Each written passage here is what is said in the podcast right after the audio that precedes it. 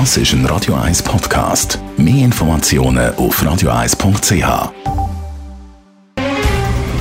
Der Finanztag auf Radio 1. Verstehen, was Menschen und den Markt bewegt. In Zusammenarbeit mit der Zürcher Privatbank Merki Baumann. www.merkibaumann.ch wir reden mit dem Gerard Piasco, dem Anlagechef der Privatbank Merki Baumann, über doch die deutliche Zinserhöhung durch die Europäische Zentralbank. Gerard, wie ist die Zinserhöhung durch die EZB einzuordnen? Ja, zuerst einmal muss man ganz klar sagen, das ist jetzt die größte je erfolgte Zinserhöhung und auch Zinsschritt in der Eurozone, die wir je gehabt haben. Ich glaube, äh, man muss das äh, auch vom Hintergrund sehen, dass man ja in den letzten Monaten, wirklich seit vielen Monaten auch eine klare Euro-Schwäche gesehen hat gegen den Dollar, gegen den Schweizer Franken. Und was ist da eben das Problem, wenn der Euro immer schwächer wird? Dann sind natürlich die Rohstoffpreise, die ja in Dollar gehandelt werden, für die Eurozone noch mehr inflationserhöhend als für Amerika. Das heißt, eine starke Euro-Schwäche, ein schwacher Euro erhöht die Inflation besonders. Und wenn man natürlich dann Zinsen stärker erhöht, dann hofft man natürlich, hat man zwar nicht gesagt in der Pressekonferenz, aber ich kann mir vorstellen, dass man hofft, dass man so die Inflation eben ein bisschen mehr bekämpfen Wie sieht die Europäische Zentralbank die Weiterentwicklung von Inflation und Wirtschaft? Das ist ganz interessant und äh, da können wir natürlich sagen, Sie haben auch die Inflationsprognose logischerweise müssen erhöhen man sieht jetzt fürs äh, 22 8,1% Inflation und fürs nächste Jahr, das ist eigentlich noch interessant, weil wir sind ja bald im 23, geht noch ein paar Monate.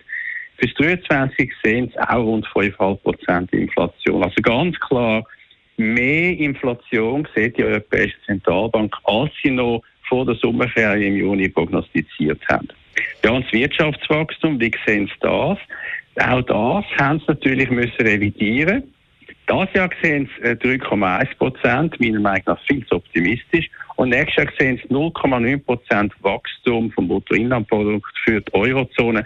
Auch das ist ganz klar eine Revision.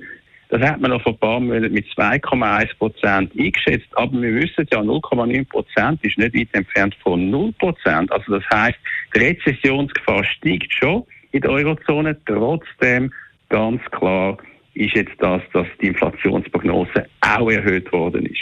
Und was heißt das für die Anlegerinnen und Anleger? Also erstes Mal, wenn die Europäische Zentralbank es wirklich ernst meint mit den Zinserhöhungen, dann gibt es natürlich eine Priorität, die Inflationsbekämpfung vor einer Stabilisierung von der Konjunkturabschwächung, obwohl sie ja auch für nächstes Jahr äh, Bruttoinlandproduktprognose, also Wirtschaftswachstum, weniger gut einschätzt, als abgenommen hat, die Prognose. Trotzdem gibt es in der Inflationsbekämpfung Priorität. Und da ist natürlich die Konklusion dann schon so.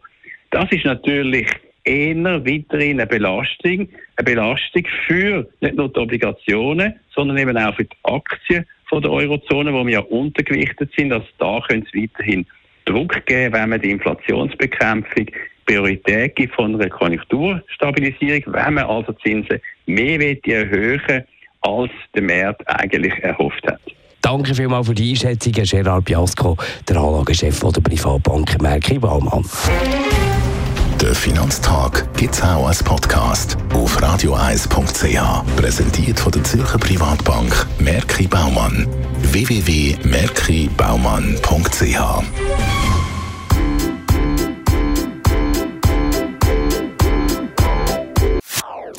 Das ist ein Radio 1 Podcast. Mehr Informationen auf radioeis.ch.